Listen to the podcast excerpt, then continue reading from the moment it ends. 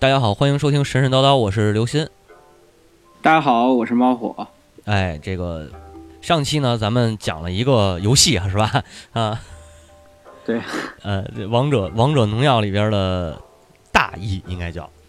对，啊，是应该是历史上的大义。然后王那个嗯，神话影视游戏作品里头，对神话中的大义，但是影影视游戏作品里边呢，会经常弄混，成为后羿。对，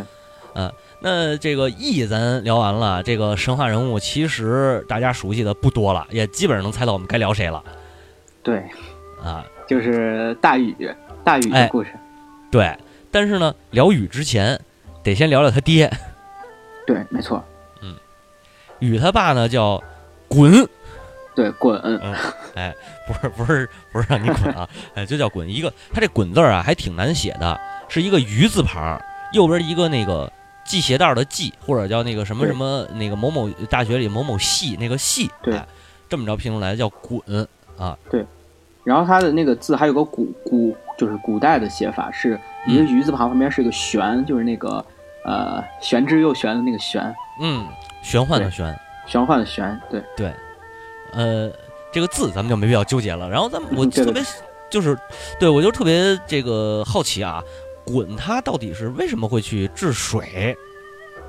而且呢，在咱们在咱们平常理解的或者平常熟悉的传说里边，其实并没有提太多关于鲧治水的故事。对，而且他是一个反派人物，在平常的故事里看起来是个反派人物，就是他是治水治不好。对你不知道你小时候有没有听到这个二，二比如说我我记得小时候会经常放一些磁带那种神话故事嘛，然后就说是鲧一开始治水治不好，然后他用了一些特别愚蠢的办法，然后之后被处死了，处死了之后，然后那个大禹才接替了他的工作，然后进进行继续治水。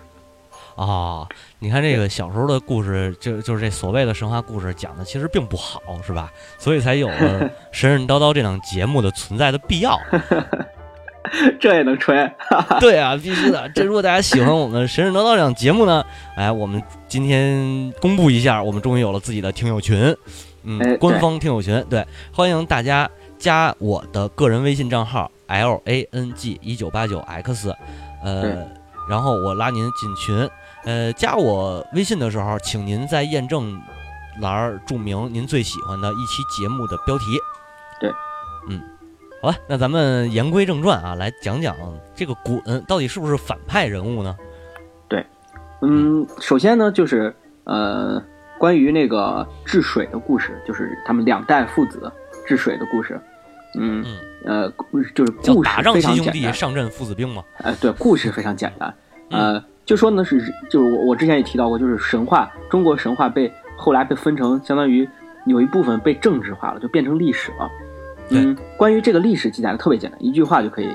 完完说完，就是尧时候呢，就大洪水突然来了，然后尧就召召集了四岳的诸侯，然后让让他们推荐那个能人治士来治水，然后诸侯呢推荐了鲧这个人，但是鲧呢治了九年毫无成绩，嗯。然后尧就尧就说了：“你滚。对，于是尧就换成了大换成了禹，然后禹后来通过一系列的艰难困苦，终于把水治好了，这就完事儿了。这个这个嗯。故事非常简单，！”但是呢，嗯，这啊这这期节目就结束了，谢谢大家收听。啊好好，谢谢大家收听。这他妈是一广告节目。没有没有，就是呃，这个呢是相当于是人话。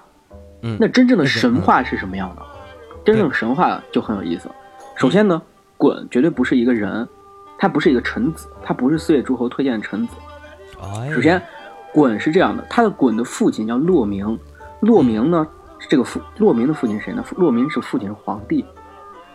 就相当于哦。鲧其实是皇帝的孙子，孙子鲧应该姓姬。啊，对的，有可能。然后呢，他他是一个白马，他不是一个人的形象，他是个白马的形象。啊，就是他呢，据说是呃被封在了叫崇的这个地方，所以有以还有还有另外一名字叫有崇伯鲧，就是有崇国的伯，就是伯就是相当于国王伯鲧，伯公侯伯子男那个对对对对对对，有爵位的，嗯，是，所以说那呢，不对啊，他要是一白马。几个蹄儿啊？要是八个蹄儿的话，斯拉普那个斯拉尼尔 是吧？这这父亲应该哎，可能是远亲，奥丁是不是那个不是奥丁那谁啊？胡说了，胡说了啊！咱们回来，咱们那个洛基，洛基，对对对，他是一个神，嗯，这是也就是说，呃，尧当然是一个君主的形象，是一个相当于是一个英雄的形象。那么嗯鲧呢，他实际上并不是尧的臣子，而是在天居就是高高在上的一个神。嗯呃，所以说呢，嗯，首先我们要知道这个，嗯，鲧的鲧的神话啊，只跟大洪水有关系。这个洪水究竟是怎么来的，没有任何的没有任何的记载。可能也是上帝给招来的。对嗯，只有这么一说，说是那个因为人地上的人，然后就就有一些对神不敬啊什么的，其实嗯就很接近于那个，呃，圣经里面的大洪水，有点有点对类似，真的有点类似。嗯这个大洪水神话以后有机会，咱可以梳理一个大洪水神话去讲，对吧？是的，是的。啊，各地的嗯大洪水神话都有挺有聊头的。对，也就是说呢，嗯、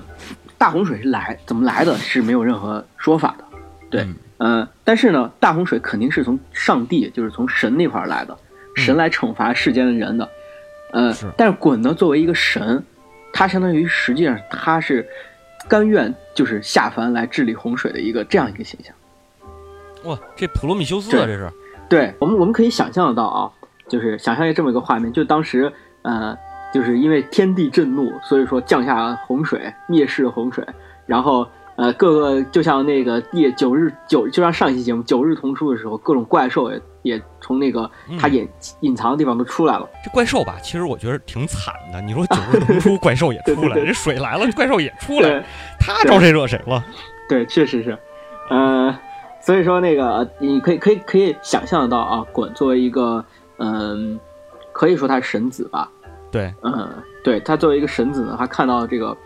下下界生灵涂炭，他很可能是三番五次向向那个天帝请，就是请请求，就是相当于把洪水给停下来，但是也显然是没有什么效果，于是他就就是义无反顾的偷取了那个天帝的那个一个叫息壤的东西。息壤这个东西呢，是那个壤是不是土壤的壤？对，息壤就是嗯呃气息的息，土壤的壤这么一个东西。嗯他义无反顾的偷了天地的息壤之后呢，然后下界来亲自治理洪水，可以想象，其实他是一个这样的形象。是是是，这个挺有那挺有普罗米修斯那感觉，盗火者嘛，对吧？对对这是盗对土者，可能是。对，盗土者。嗯 呃，据说呢，当时滚在那个就是心心情烦躁，然后在那个天地的庭院当中来回踱步的时候呢，突然有一个叫指龟的一个神兽，他碰到了这个叫指龟的神兽。嗯这个神兽呢，告诉他说，你如果想要治理洪水的话呢，我知道有一个办法，就是天地呢有一个珍宝叫息壤。这个息壤呢，你只要让它，只要把它就是暴露在空气当中，它就会无限增值，嗯就会变得越来越多。嗯然后你可以通过这个息壤呢，把洪水给堵住。嗯，但是呢，嗯，这个指龟又说，说是这个东西可是天地的珍宝，你你想要偷这个东西，你可要想好了，你肯定是要付出一定代价。然后，啊嗯，那个鲧呢，当时确实是，呃，一心为民吧，可能，于是他就义无反顾的偷偷盗取了这个息壤，然后下界进行那个，嗯，洪水的治理。嗯，但是呢，鲧这个确实，确实他治理的手段不是的那么的，不是那么的那个，嗯，有效。我觉得这更多的原因很可能是他没有什么人支持他，他独自一个人在，独自一个人在治理这个洪水。嗯，那也挺牛逼的哈。对，呃，反正《山海经》里是说了，就是他偷了这个呃天地的息壤之后呢，就通过填埋的方式来治理洪水，就是啊比如说哪里，比如说比如说那个，嗯，其实就就我举个例子，就比如说呃有些河水泛滥了，然后他通过息壤呢把这两边的河堤加高，这样的话啊它就不会就不会那个继续就不会泛滥，就不会泛出去了。可能是这样一个手有道理，有道理。嗯，对对对，但是这样的手段呢，嗯，你也就是不可能一直加高，因为嗯水它还是会到处泛滥，或者说你堵是堵不住的。嗯，但是在我们平常听的故事的版本当中呢，它是因为治理不治理不力，就治理洪水不力，所以才被所以才被换下来的。但实际在真正的神话当中呢，是他偷取息壤这个事情被天帝发现了。哦于，是呢，天帝颇为震怒，天帝就派了祝融把那个呃把把鲧呢就是诛杀在了一个叫叫羽郊的地方。这个羽毛的羽羽，嗯，对羽郊这个地方呢，实际就是尾羽之山。嗯尾羽之山呢，就是在《山海经》记载，在北极之阴，就是在北极的最北边。然后他那个，嗯，它整个山上呢，就是被雨渊围绕着。雨渊是一个类似于无底深渊的一样，而且有各种邪恶的能量充斥在其中。嗯、明白它的那个雨山的维雨之山的北边呢，维雨之山朝南的地方呢，有一个有一个大门叫雁门。嗯雁门这个地方呢是烛龙生活的地方，然后烛龙就是它悬着口衔着一只烛火，然后这是这个整个维雨之山唯一的一抹光亮。嗯对，所以维雨之山又被称为幽都，在那个，嗯，在就是中国神话刚刚开启，就是刚刚，嗯，还没有明确的地狱呀，没有明确的呃，就是死就是丰都呀这这种概念的时候呢，幽于幽幽都这个地方是人的死后的灵魂归，就是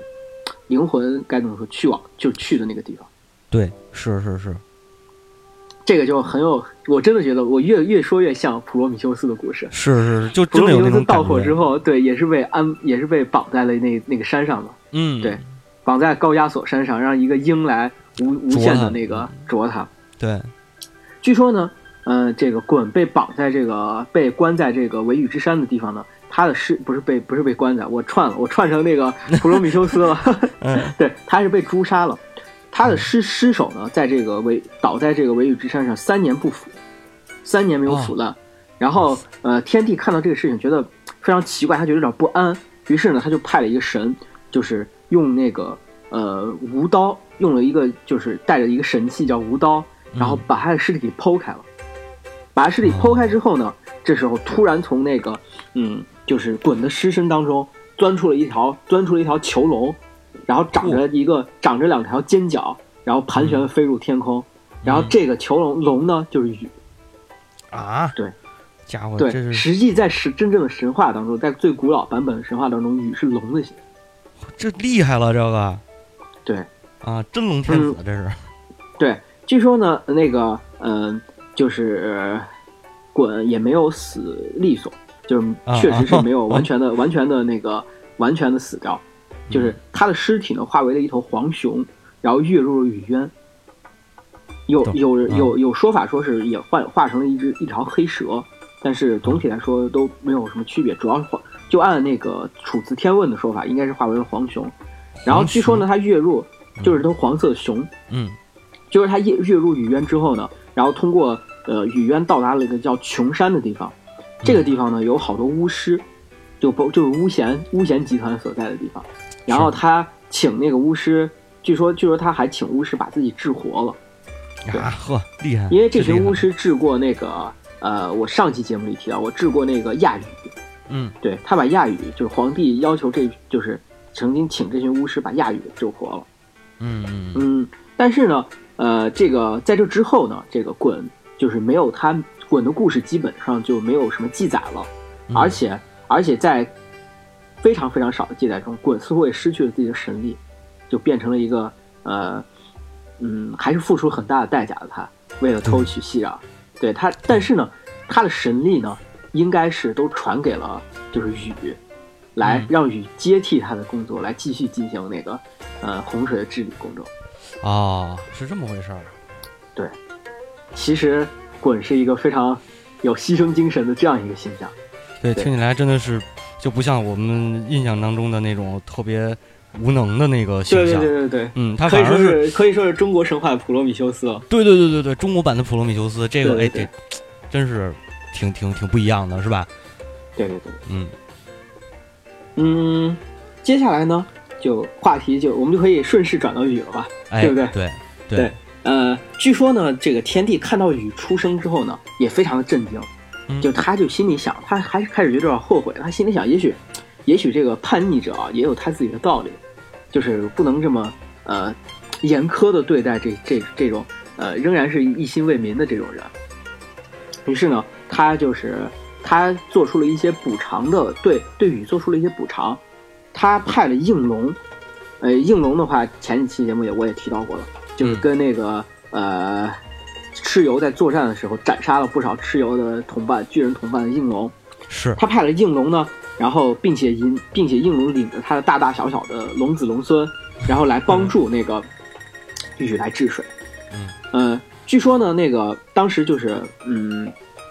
当时呃听到天帝开始支持禹治水的时候呢，有一个人就不愿意了，就是水神共工，啊就是水神共工，因为他因为你想想这个道理很明显啊，水神共工大洪水，谁是到大洪水的时候谁的那个神力最大，谁的权力最大？除了天地以外，大洪水肯定是水神共工嘛。对，现在有一个人来治水，他觉得他肯水神共工肯定想着，我靠，这个我好不容易有一次大展大展宏图，就是大施拳脚的机会，你现在要来治水，你是不是跟我过不去？啊，于是啊啊，对于是，那个大禹就领导群龙在空桑这个地方跟水神共工爆发激烈的战斗，但是这个战斗的过程呢是没有记载的，战斗的结果也没有明说，但是有一个有一个故事很有意思，就是嗯。在跟水神共工战斗过后呢，这个嗯就是大禹在会稽山这个地方会合天下群神，会稽山会稽就是这个实际就是会稽的那个谐音，会稽的意思呢，实际就是在古代的语言当中，实际就是就是大概的意思就是把大家叫在一起开会这个意思。哦，嗯，它它或者这个叫我我应该是就是汉字写个会会会稽山，就是那个吴国，嗯呃，对对对对。然后呢，当时呢在开会的时候呢，他叫天下群臣来开会。开会的时候有一个大神防风氏，他没有到场，他迟到了。对啊，，防风氏呢，当时被当当时也是在神，就是在中国神话谱系当中，也是相当就是一个相当于一个军队将领的一个形象。嗯嗯然后防风氏呢，据说他因为就是迟到了，并且他迟到了之后，他态度还很不好，特别特别那个傲慢。于是那个就是，嗯，大禹当直当即直接在会场上直接把防风氏诛杀了。哦，对，这么狠，所以我们可以想象到，到底他跟那个共工争权夺利，到底谁赢了？对，很明显了吧？对对对，是，对呃，据说呢，就是有一个小故事，据说吴王夫差当时在攻打越国的时候，就是当时战况非常激烈，把山都打毁了。然后这时候呢，山的废墟当中突然出现了一副巨大的骨头。然后据说当时那个吴王夫差，呃，请教孔子呢，孔子说这是防风氏的骨头。嗯、还有一个故事，就是说当时在嗯防风氏因为身身形特别巨大，所以说没有人能把他头砍下来。当时那个大禹专门修了一个嗯修了一个就是巨大的一个堤，然后让人站在那个堤上面，然后把他的头才砍下来。所以说这个地方这个地方叫行堂，呃，据说这个这个行堂呢就在现在浙江的青德县莫干山这个地方。对，嗯，我们现在知道了，就是他禹他的父亲是怎么样来的，他父亲当时治水的情况，然后他又开始把一切准备工作都做好了。做好了这些准备工作之后呢，这个也把也也把所有的相当于把所有的呃该怎么说阻挠他的一些呃问题都给解决了。这样的话，他就要开始呃正式准备那个呃开始治水了。是呢，那个大禹就要开始就要开始他的呃洪水的治理了。嗯、首先他这个治理是获得了官方的首肯。呃，他获得了那个皇帝的皇帝的点点头同意了，他也派了那个应龙来帮忙嘛。嗯于是他就在他可不像那个他的父亲鲧，他父亲鲧基本上是在一个人在治水，所以他这个大禹在治水过程中受到了多方的帮助。啊，他治水的方法呢，就是他是这样，他让他是这样，他让黄龙呢，就是就是他让他的就是手底下这些群龙，然后在前面探路，然后每一条龙负责一个水系，负责一条河，然后大大小小龙，小龙负责小河，大龙负责大江，这样。然后呢，他派了一个黑色的乌龟，巨大的黑色乌龟，背上背着息壤在后面，然后在后面跟着，就是当那个龙的疏通，对，息壤还在，嗯呃，龙的疏通就是呃出现问题之后呢，需要吸壤，需要需要一些呃帮忙，或者需要就是筑一些堤或者怎么需要这些东西的时候呢，然后再派乌龟上去，派玄龟上去，呃，来用这个吸氧，然后在绝大多数情况下都是靠龙来疏通河道，这样的一个方式，跟那个滚的哦方式稍微有一些不一样。是的，是的，对呃，在这个过程中，他受到了多方的帮助。就是有一次他在治理在在治理黄河的时候呢，呃，突然从黄河里跳出来了一条，就是嗯，就是据说是长着一个呃白色脸庞的一个身形特别长的一个鱼人。嗯对呃，这个鱼人呢上向他扔了一块石头，然后就消失了。这鱼人说我是黄河的河，就是河河伯，黄河的水神，然后给了他一块石头就消失了。一开始这个大家就觉得这是普通的一块石头。后来呢，大禹通过仔细的观察，发现这个石头上呢是有一个天下水系的这个脉络图，嚯，相当于他有了地图了，有了 GPS 了。可以可以对，呃，都导后来呢航出来了，嗯对，后来他在凿就是黄河，呃，就是他在治治理黄河过程当中呢，他还就是受到了一个大神的帮助。嗯当时在黄河这块呢，就是嗯，在陕西跟山西交界的地这个地方有一座山叫龙门山。嗯，这座龙门门山呢，嗯，据说是呃把黄河的河道给阻拦了，所以说黄河经常在这儿，嗯，河道变得狭窄之后呢，就水流变得特别湍急，稍微有一点那个下雨的话，它就会泛滥。啊，嗯，呃，这个时候呢，那个嗯，大禹选择把龙门山直接凿开。他在凿龙门山的过程当中呢，突然就呃发现了一条暗道，这条暗道呢特别幽暗，呃，嗯刚他刚那个呃嗯，就是呃往里探索的过程当中呢，发现了一条忽然有一条青蛇，然后衔着一个夜，就是衔着一颗夜明珠帮他照明。于是他就顺着跟着这个青蛇一直走走走，走到了这个一通过这个幽暗的地道，来到了一处宽阔的大殿里。这个大殿里呢，是这个他发现一个神端坐在那个呃，就是一个巨大的神座上。这个神的蛇身是蛇身人面，嗯。然后大禹跟他说话的时候呢，这个这个人说，我就是他自称为那个伏羲，他说我是伏羲，然后呃，并且呢，呃，给了大禹一个玉简，这个玉简长一寸二尺，这个玉简的作用呢是什么呢？是可以让大禹来就是度量度量整个河道的长度和那个土地的大小，嗯，对是一个呃度量衡那标尺，呃，是一个对，是一个还是一个还是一个高科技标尺，只有一尺二寸，但是可以度量天地。啊，对我操，这也太牛了！也就是说受到了那个对对对，就是又是有激光尺，又是 GPS 的。嗯呃，而且呢，他还呃，就是嗯，就是他还帮他还受到了那个嗯，他在治理淮河的时候，嗯，治理淮河的时候呢，就是嗯，当时有一个他刚到那个淮河附近，就是只要开始他说让大家开始开工治理的话，突然就天就天地突然就变了颜色，然后树木树木都那个枯萎，然后各种嗯鬼神哭嚎。然后他后来通过一系列调查之后呢，发现这个淮河的地方有一个水有一个水怪叫吴之翼，这个水怪。然后他后来把那个呃，就是这个吴之翼这个水怪呢，据说长着是一个呃，就是蛇身，然后虎应该是虎面，然后据说有九条龙的力量，嗯、嗯然后就非常的难缠。后来呃，在当地的那个就是呃森林之神，我突然忘了这个，就是在当地的那个森林之神还有水神铜绿的那个就是帮助之下呢，终于把这个吴之翼给呃吴之翼给擒获了之后呢，他把这个吴之翼定在了那个呃淮河的沿岸，就直接把它定在淮河沿岸的山的山崖上。这时候淮河自己就给就是不用不用疏通，它自己就那个恢复平静。嗯，可以，在治理过程当中呢，有一个他手里下有一个副手，特别受他的器重。嗯这个副手呢叫博弈，这个人。嗯据说博弈他可以跟动物沟通，然后他在呃就是在开垦的过程当中，在过经过一些特别呃险恶的地段的时候呢，他可以通过让跟动物沟通，然后动物带路，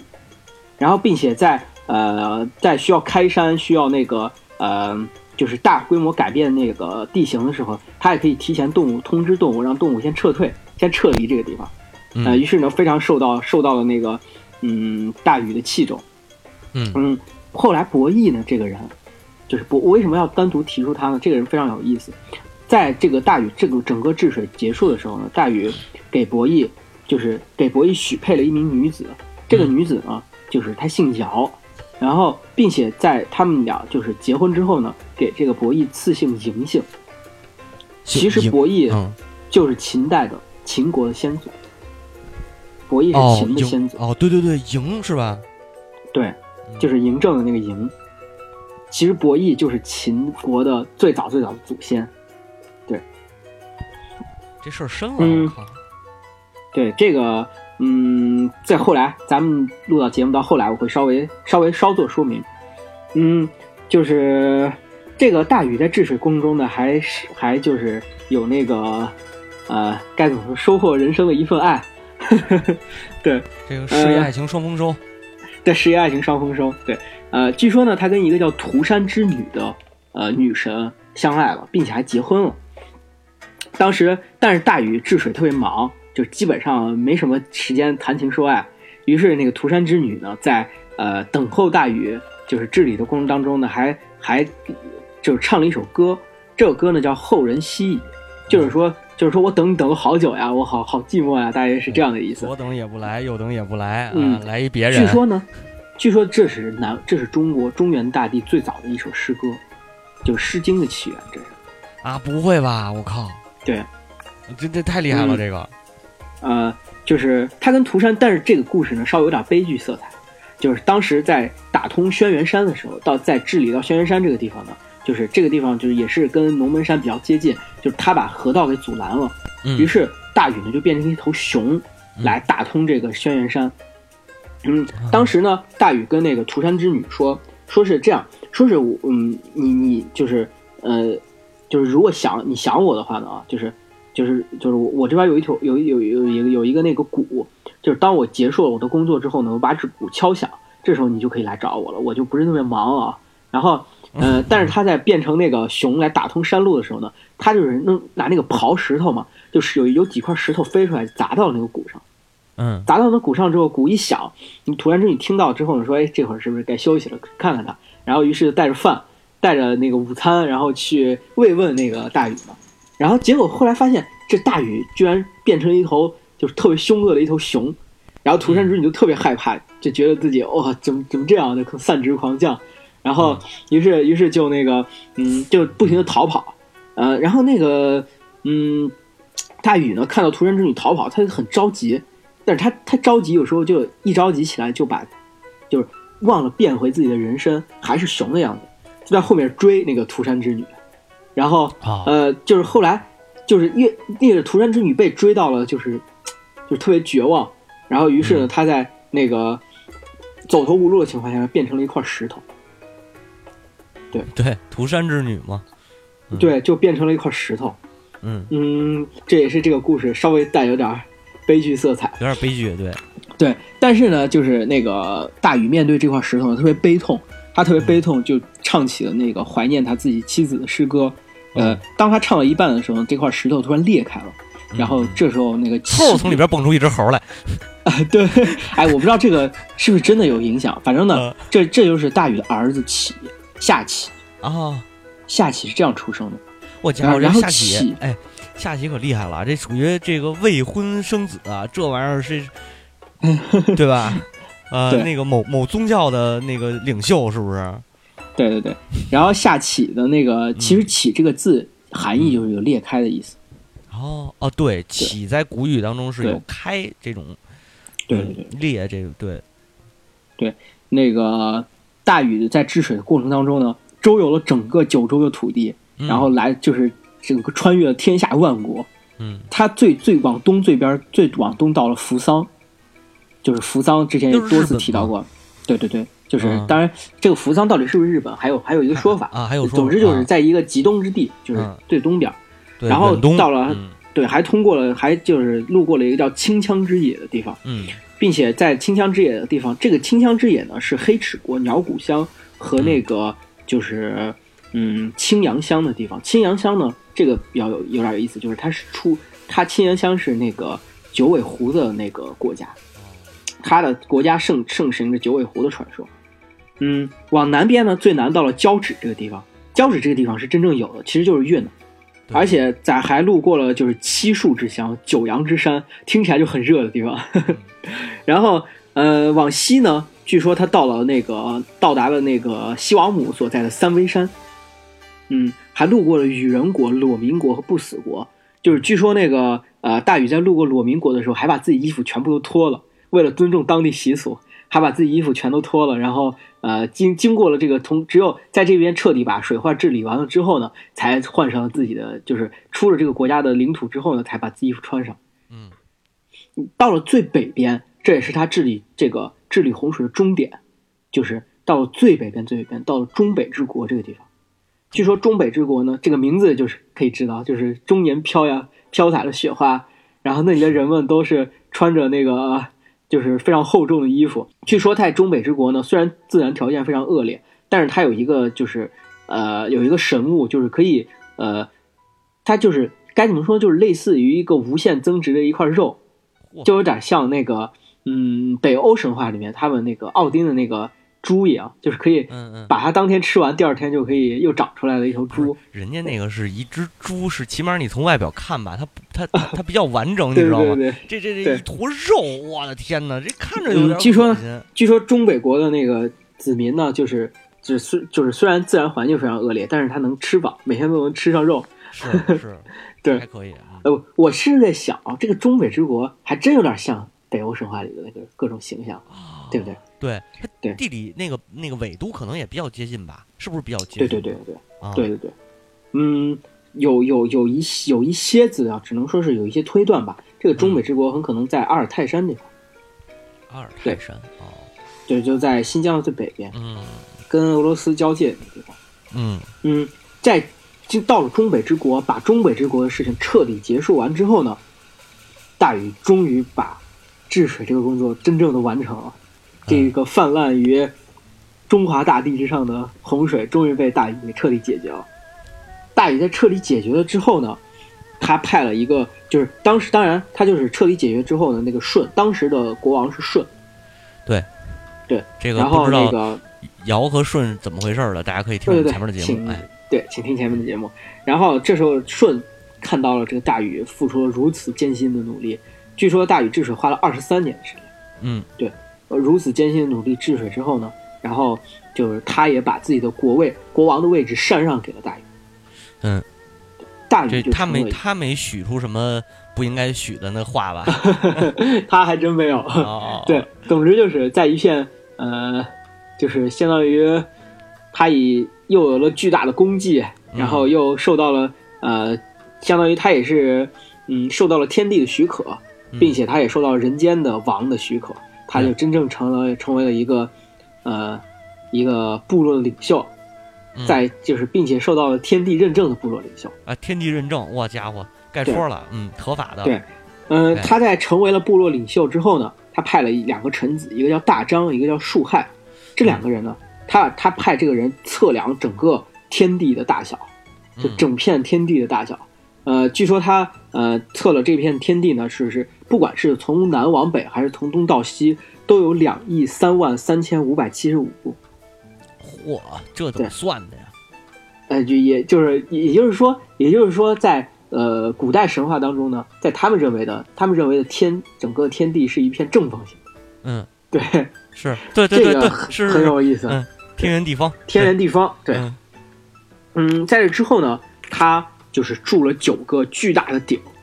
这九个巨大的鼎上呢，是呃，这个鼎上都描绘了他治水的功绩。他在治水的过程当中是如何如何把当地的那些妖魔鬼怪都给治了，然后如何那个呃开山凿石，然后并且让汹涌的洪水并终于平静恢复平静的这样他的功绩。然后并且呢，把整个九州万国的各个地方的风土人情、风土都就是刻在了这个大这九个大鼎上，就代表他对整个天地的统治之统治权吧，应该是。是，在这之后，就是大禹就开始了他的那个真正的该怎么说统治天下中原万国的这么一个故事。对，嗯、就是我们所是不是所谓的夏朝建立了啊？对，我们就知我正想说，我们就知道的是呢，夏朝的建立是大禹的儿子启建立的。而且从大禹之在在这之前，呃，从尧、舜、禹这些都是禅让制，但到了启呢，是启是大禹的儿子，大禹传子家天下，对对，这时候开始父传子了。嗯、在传说当中呢，这也就是夏朝的开端，这就是夏的开始。嗯，我我之所以啊，就是我需要跟大家说的是，可能中国神话到这儿要先告一段，先暂时先告一个段落。嗯，就为什么呢？因为，呃，神话，中国的神话一直都是跟政治纠缠不清的。没错，就跟真正的历史纠缠不清的。我在讲到这个时候，大家可能已经注意到，从最早的皇帝，从最早的伏羲、女娲开始，明显就是神话，非常典型的神话。但是到了皇帝开始，慢慢有了一些好像好像真有点真的，并且在新石器的一些发掘当中，好像真的确实是可以印证到一些。嗯，到了夏朝呢，到了禹和夏朝就更有意思了。首先，九鼎这个东西是真的存在的，因为我们知道春秋战国时期，楚王还问过周王的鼎，你这九鼎九个鼎有多重？对，问过这个东西。而且我需要就是说的就是，在在嗯夏朝我们就不用说了，夏朝实际上一直笼笼罩在一个神秘的面纱当中。真的夏朝存不存在？呃，依然没有一个明确的定论。现在有一种说法呢，说是就是现在流行一种说法是早商文化，或者说商朝早期文化，对而不说不称为夏朝，就是因为嗯仍然还有很多谜团没有解决。是是是，到底存不存在？嗯、当然我是倾向于它存在，只不过现在还没有决定性的证据。嗯，并且呢，我们不说夏，就即使不说夏朝，就商朝、周朝，甚至是秦国，或者说其他的春秋战国时期的国家，这些国家的先祖仍然是神话人物，仍然笼罩在一片神话氛围当中。比如说商汤的天命玄鸟降而生商，然后那个周朝的后姬，后姬我之前在神话里当很多次提到过，这是在皇帝的治下的五谷之神，对，这颛顼治下的颛顼治下五谷之神。然后，嗯呃，包括秦国刚才我说的伯益，伯益是大禹的副手，肯定也是个神话人物。对，对就是他们这些祖先仍然是包裹在一片神话的，呃，面纱，就是神话的一片迷雾当中。在这个时候呢，神话和历史，我觉得就隔那么一层纸了，就这真的就是只隔一层纸了，紧接着就要连接到历史了。在接下来我们在谈的，